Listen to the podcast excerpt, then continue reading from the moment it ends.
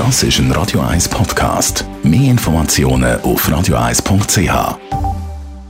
Der Wohntipp auf Radio 1 wird Ihnen präsentiert vom Hauseigentümerverband Schweiz. www.hev-schweiz.ch Ende Monat offizieller Zügeltermin 31. März und Zügeln das braucht meistens Zeit und Nerven und zum unser Nervenkleid ein bisschen schonen, haben wir den Thomas Oberlehrer vom Hauseigentümerverband mit ein paar Tipps über die Wohnungsübergabe.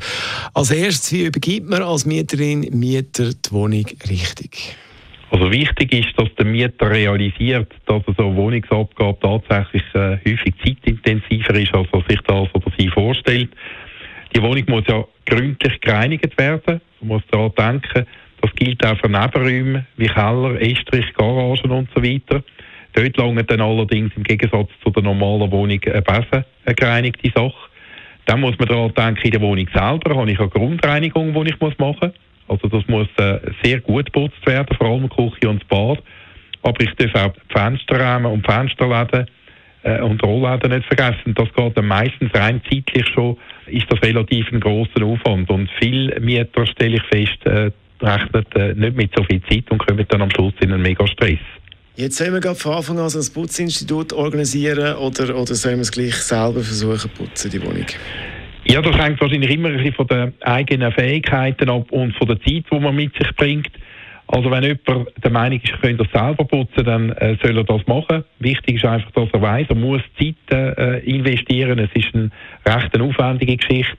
Man sollte sich auch so gut organisieren, dass man nicht am zu der gleichen Zeit, wo man zügelt, auch noch muss putzen dann kann sich ein Putzinstitut empfehlen. Und wenn man ein Putzinstitut nimmt, dann ist es in meinen Augen mega wichtig, dass man eins auswählt, wo eine gewisse Qualität garantiert. Also nicht unbedingt nur auf den Preis schauen, sondern auch vielleicht aufgrund von einer Referenzperson schauen, ob das ein gutes Putzinstitut ist. Da kann einem vielleicht auch der Vermieter eins empfehlen und dann unbedingt darauf achten, dass das Putzinstitut einem eine Abnahmegarantie gibt. Das heißt, es kommt dann auch ein Vertreter vom Putzinstitut an die Abnahme und wenn etwas nicht in Ordnung ist, kann der das grad, oder sie gerade nachputzen.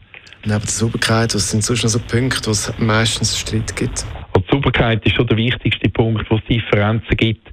Daneben haben wir natürlich dann äh, Mängelprobleme, oder? Also der Mieter hat irgendetwas äh, beschädigt in der Wohnung oder man streitet sich darüber, ob ein Tierschaden beispielsweise oder ein Fleck auf einem Teppich, ob das eine übermäßige Nutzung ist, wo der Mieter dann etwas muss zahlen oder ob das eben etwas Normales ist, wo der Vermieter damit muss rechnen. Es ist ja logisch, wenn ich in einer Mietwohnung wohne, gibt es auch Abnutzungen, die normal sind. Für das zahlt ja der Mieter den Mietzins.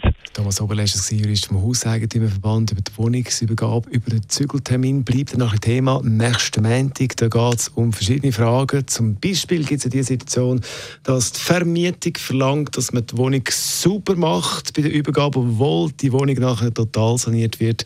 Wie das Gesetz aussieht, das unter anderem äh, antwortet dann am nächsten Mittwoch der Wohntipp, nein, beziehungsweise am nächsten Montag, so muss ich sagen. Und äh, der Wohntipp jederzeit als Podcast zum Nachlesen auf radio1.ch. Bei Musik einfach besser. Das ist ein Radio 1 Podcast. Mehr Informationen auf radio1.ch.